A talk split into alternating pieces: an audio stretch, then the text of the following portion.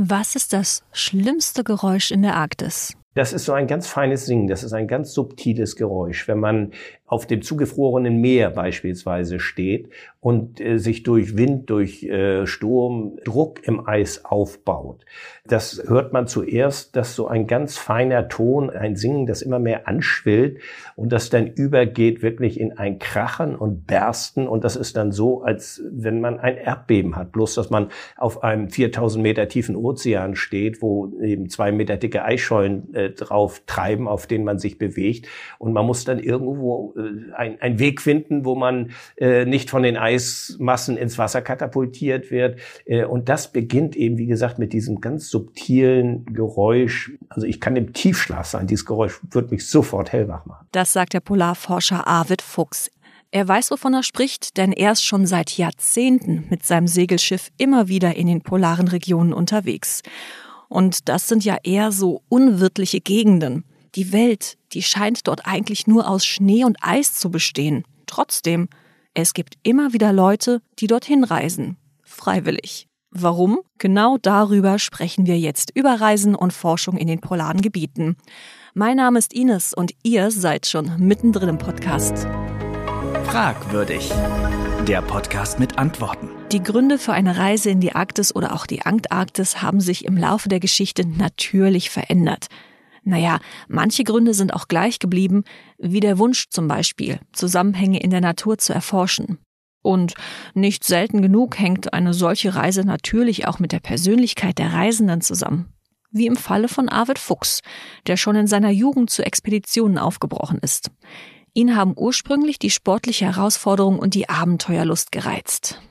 Also Herausforderungen, boah, davon gibt es eine ganze Menge bei Reisen in die Polarregion. Eis, Kälte, Stürme. Die Antarktis ist der kälteste und stürmischste Ort der Welt.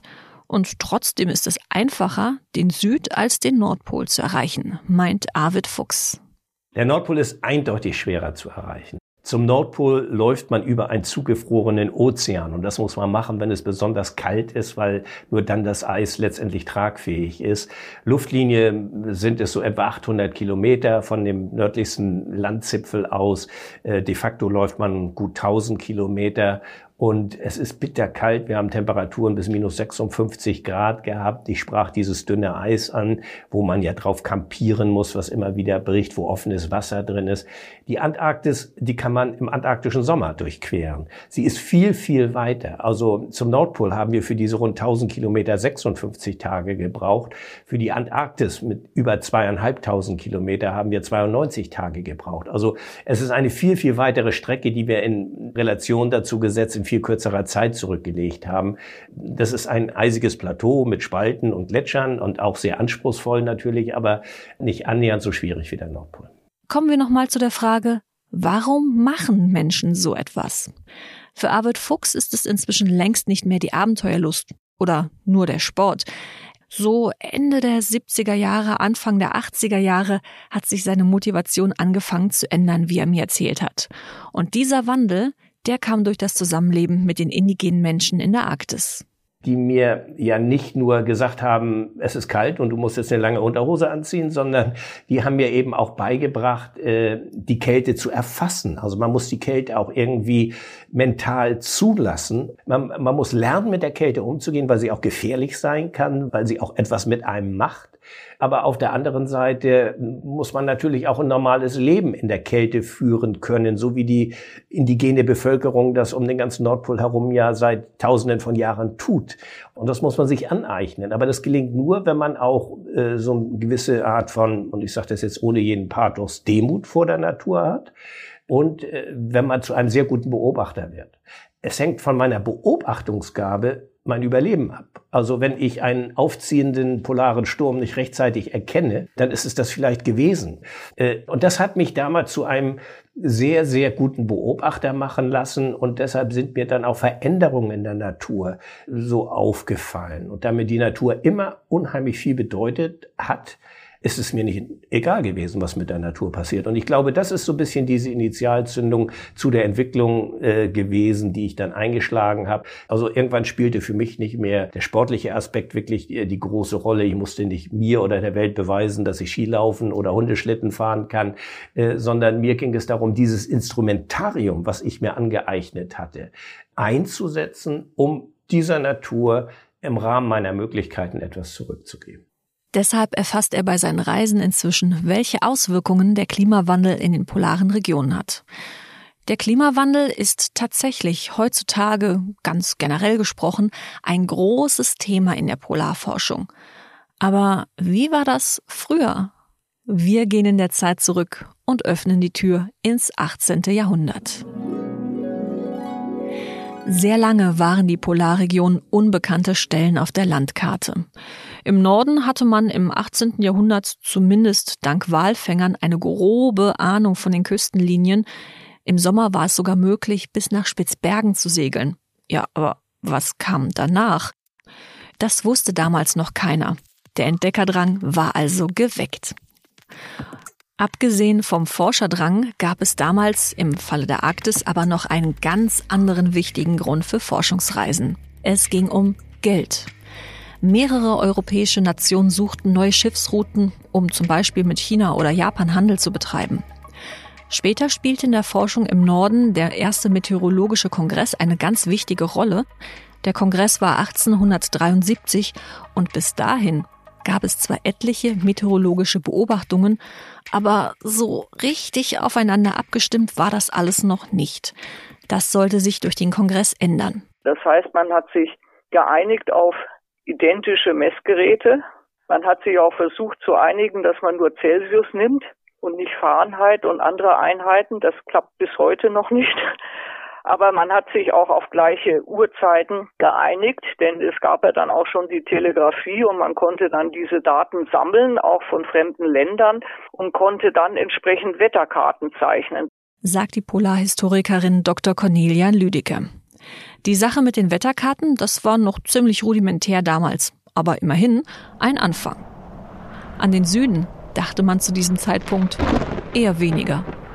In Europa liegt es ja auf der Hand, das kalte, schlechte Wetter kommt vom Norden, also braucht man weitere Informationen vom Norden. Und bei diesem Kongress hat man eben auch schon an die Polargebiete gedacht, aber ganz konkret Spitzbergen angesprochen. Das ist von Mitteleuropa her gesehen, ist das die Region, die am weitesten im Norden liegt, aber auch von Norwegen auch am simpelsten zu erreichen ist. Ganz anders war das mit der Antarktis. Da war lange überhaupt nicht klar, gibt es die überhaupt? Nachgeschaut hat James Cook. Der Seefahrer bekam Ende des 18. Jahrhunderts den Auftrag, die Antarktis zu entdecken. Er ist aber nur an wenigen Stellen bis zum Polarkreis gekommen und hat nur Eis gesehen und konnte sich nicht vorstellen, dass hinter diesen Eismassen sich ein Kontinent befindet. Rund 50 Jahre etwa nach Cook drang der Walfänger James Weddell mit dem Schiff bis auf 74 Grad Süd vor. Er sah kein Eis, sondern nur Wasser ringsum. Das war also ungelöst. Ist die Antarktis jetzt ein Kontinent? Ist es nur Eis oder ist es so ähnlich wie in der Arktis, dass es ein eisbedecktes Meer ist? Das Rätsel konnte erst um 1900 gelöst werden, dank vier Expeditionen. Bei jeder dieser Expeditionen wurden Messungen gemacht, mit den gleichen Instrumenten und zu den gleichen Uhrzeiten jeweils, damit die Daten auch vergleichbar waren. Schließlich kamen die Forscherteams zu dem Ergebnis, die Antarktis ist ein Kontinent. Jetzt haben wir ja schon eine ganze Menge Gründe gehört, warum man in die Kälte reist. Geld, Entdeckungsdrang, die Suche nach meteorologischem Wissen, aber bei den ganz frühen Reisen in die Polargebiete gab es noch eine ganze Menge andere Gründe. Das waren zum Beispiel sportliche Ehrgeiz, Ruhm oder auch die Aussicht auf gesellschaftlichen Aufstieg. Anfang des 20. Jahrhunderts entbrannte ein regelrechter Wettbewerb um die Pole.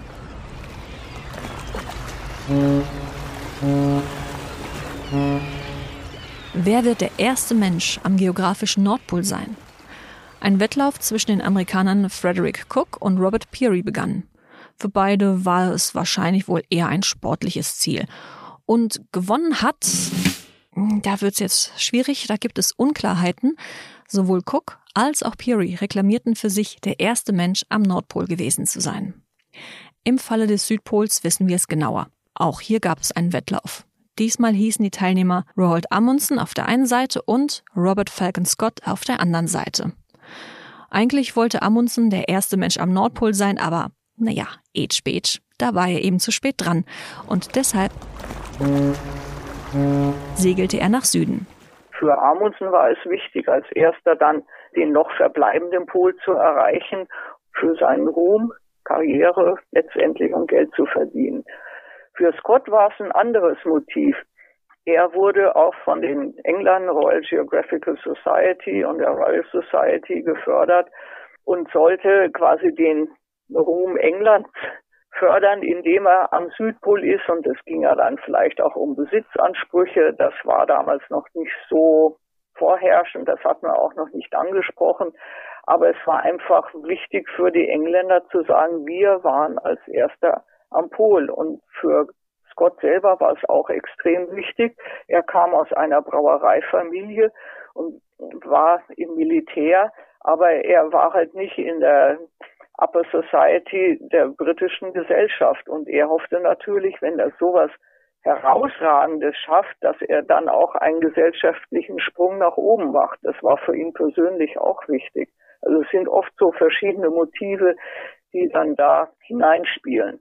Die Gewinner waren Amundsen und seine Mannschaft, die sich durch Eis und Schnee bis zum Südpol kämpften und ihr Ziel am 14. Dezember 1911 erreichten. Scott und sein Team gelangten auch zum Südpol, später eben, und auf dem Rückweg mussten sie wegen eines Schneesturms unvorhergesehen kampieren, bei eisigen Temperaturen und immer weniger Vorräten. Erst Jahre später wurden die Überreste von Scott und seinem Team gefunden.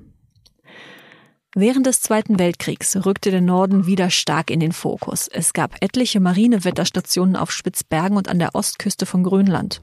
Möglichst gute Wettervorhersagen waren relevant, denn es ging letztlich um die Frage, wann greift man am besten ein feindliches Kriegsschiff an? Da gab es ja dann auch entsprechende Seeschlachten, wo die ein oder anderen Kriegsschiffe dann quasi versenkt wurden aufgrund dessen. Das war militärisch extrem wichtig von deutscher Seite.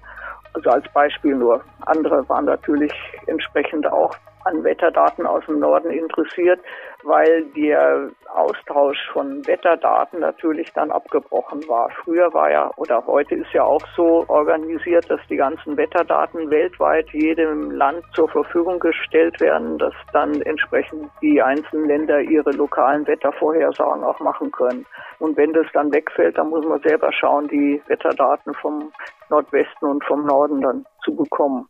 Auch während des Kalten Kriegs war die Wetterbeobachtung ein wichtiger Faktor bei militärischen Überlegungen. Da sind die Amerikaner nach Nordgrönland gegangen. Im Nordwesten haben sie den Ort Thule als Militärbasis ausgebaut und dort entsprechend auch Wetterbeobachtungen gemacht, um von dort aus es näher zu haben, um halt die wichtigen Orte von Russland auch mit Raketen dann gegebenenfalls beschießen zu können. Es waren also richtige Kriegsabwehrmaßnahmen und Vorsorgemaßnahmen und entsprechend brauchte man dann auch vor Ort die ganzen Wetterbeobachtungsstationen. Und heute? Für viele internationale Forschungsteams geht die Reise immer wieder in die polaren Regionen. Das Themenspektrum ist riesig. Manche befassen sich zum Beispiel mit Erdbeben oder mit der Frage, was unter dem Eis ist. Einige untersuchen die Atmosphäre, andere messen mit großen Detektoren Neutrinos und, und, und. Und natürlich gibt es auch viel Forschung, die ganz gezielt das Thema Klima in den Blick nimmt. Ganz aktuell ist das beispielsweise das sogenannte Beyond Epica Projekt in der Antarktis. Dessen Ziel ist es, ganz kurz gesagt, herauszufinden, wie das Klima vor sehr langer Zeit gewesen ist. Das Forschungsteam bohrt dafür tief ins Eis, um Proben von sehr alten Schichten an die Oberfläche zu holen. Je tiefer sie bohren, desto älter ist das Eis. Das Team möchte auf diese Art bis circa 1,5 Millionen Jahre in die Vergangenheit reisen, denn damals gab es eine Änderung im Klimasystem. Warum? Ja, genau das will das Team eben herausfinden. Die Eiskerne sind ein Bild der Atmosphäre und wir wollen halt eben das Wechselspiel dieser verschiedenen Teile des Erdsystems und Klimasystems, also wie zum Beispiel prominent Atmosphäre und Ozean, zusammen verstehen, wie die miteinander wechselwirken. Und ähm, die Eiskerne, die sind das einzige Archiv, wo ich direkte Aufzeichnungen des CO2s habe. Also ich kriege wirklich alte Luftblasen zu fassen und kann direkt in alten Luftblasen den CO2-Gehalt bestimmen. Und da ist dann eben die Frage, ob diese Änderungen im Klimasystem vor anderthalb Millionen Jahren, also anfangend bis dann eben vor ein paar hunderttausend Jahren, ob die durch einen anderen CO2-Gehalt hervorgerufen wurden oder ob die mehr durch eine andere Dynamik der großen Eiskappen hervorgerufen wurden, die wir in den Eiszeiten ja eben haben. Also ähm, da war ja Nordamerika und Nordeuropa mit riesen Eiskappen bedeckt und der Meeresspiegel bis zu 100, über 100 Meter niedriger. Und äh, das ist halt die Hauptfragestellung. Sagt der nationale Sprecher des Beyond Epica Projekts Professor Dr. Frank Wilhelms. Er ist Physiker am Alfred Wegener Institut in Bremerhaven, das an dem Projekt beteiligt ist. Ja, und bei diesem Projekt, da kann man sich nun fragen, warum bemüht sich das Forschungsteam so sehr, etwas über schon lange vergangene Klimaverhältnisse zu erfahren? Klar, es will wissen, was die Klimafaktoren damals waren, aber ansonsten, es geht um den aktuellen Klimawandel. Seit Jahrzehnten ist schon klar, da ändert sich was und wir, die Menschen, haben großen Einfluss. Wenn wir die Atmosphäre als Abladeplatz für das Gas Kohlenstoffdioxid nutzen, dann hat das eben gravierende Auswirkungen auf das komplexe Klimasystem. Das ist heute gemessen und das äh, ist damals schon in den 70er Jahren, also das, was passiert ist, haben die eigentlich genau mit ganz einfachen Annahmen vorausgesagt. Mit den Sachen, die wir da heute messen, da gucken wir halt viel mehr ins Detail. Und das ist natürlich interessant und äh, jetzt, wo wir das System auch wirklich an irgendwelche Grenzen gefahren haben, wo es umschwenkt, also diese sogenannten Tipping Points oder Kipppunkte, da ist es sehr wertvoll, dass wir das System jetzt mehr im Detail verstehen, wenn wir äh, es in der Zukunft beeinflussen wollen oder wissen wollen, wie viel wir es beeinflussen wollen oder wie schnell wir es dann wieder zurückfahren müssen. Da ist es hilfreich. Bis die Daten des Forschungsprojekts aber wirklich zur Verfügung stehen, das dauert noch. Das Team will immerhin 2800 Meter tief bohren und die Bohrung ist auch nur im antarktischen Sommer möglich. Voraussichtlich in der Mitte der 20er Jahre ist es dann soweit. Dann will das Team uraltes Eis an die Oberfläche holen. Eis, mit dem sie eine Tür zur Klimavergangenheit des Planeten öffnen. Dafür wollen die Forschenden vor Ort zunächst die elektrischen Eigenschaften des Bohrkerns messen. Damit können sie erst einmal grob zumindest feststellen, wie viele und welche Stoffe damals in der Atmosphäre waren. Das können zum Beispiel Stoffe gewesen sein, die bei einem Vulkanausbruch in die Luft geschleudert wurden. Mit den Messungen lässt sich dann auch in etwa herausfinden, wann überhaupt ein Vulkanausbruch war und wie heftig der war. Neben den elektrischen Messungen will das Team auch noch andere Analysen vor Ort machen. Es will unter anderem ganz genau die Kristallstruktur im Eis sich anschauen. Ach ja, und für die Forschung kommt übrigens auch eine Säge zum Einsatz, denn ein Teil des Eises soll als Archivstück in den polaren Regionen bleiben. Das Sägemehl, das dabei entsteht, das wird nicht einfach weggekippt, auch das wird genutzt für eine erste Isotopenbestimmung vor Ort. Also es gibt verschiedene Arten von Sauerstoff und Wasserstoff, die unterschiedlich viele Neutronen im Kern haben. Das heißt also, es gibt eine schwere und eine leichte Variante jeweils. Aus denen kann man ableiten, wie die Temperatur früher war. Tja, und das Eis, das nicht in der Antarktis bleiben soll, das darf eine Reise ins Labor nach Bremerhaven antreten. Dort geht es dann bei der Analyse um die Detailarbeit. Unter anderem soll dann nochmal eine ganz genaue Isotopenuntersuchung gemacht werden. Das Team will außerdem herausfinden, wie viel Gas, welche Gase und generell welche chemischen Stoffe und wie viel davon jeweils im Eis stecken. Die einem auch dann was aussagen, eben über Vulkanausbrüche oder auch über die marine Aktivität, also wie die Algen im, im Ozean blühen, die produzieren Stoffe, die dann in der Atmosphäre weiter chemisch verarbeitet werden und dann irgendwann auch im Eis landen. Im Eis landet also, über die Atmosphäre transportiert, so einiges im Laufe der Zeit auch Rußpartikel nach einem Brand oder Staub.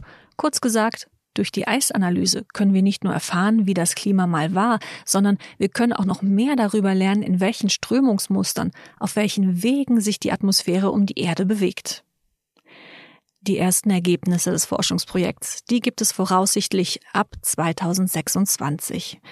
Die Daten sollen helfen, die Stellschrauben des Klimawandels durch den Menschen genauer zu verstehen, damit wir besser gegensteuern können. Da ist es hilfreich. Aber an sich für die ganze Klimadiskussion sage ich immer, hätte es das, was wir hier studiert haben, eigentlich nicht gebraucht. Das hätte man viel früher einsehen können. Mehr Antworten in der nächsten Folge von Fragwürdig, dem Podcast der Experimenter.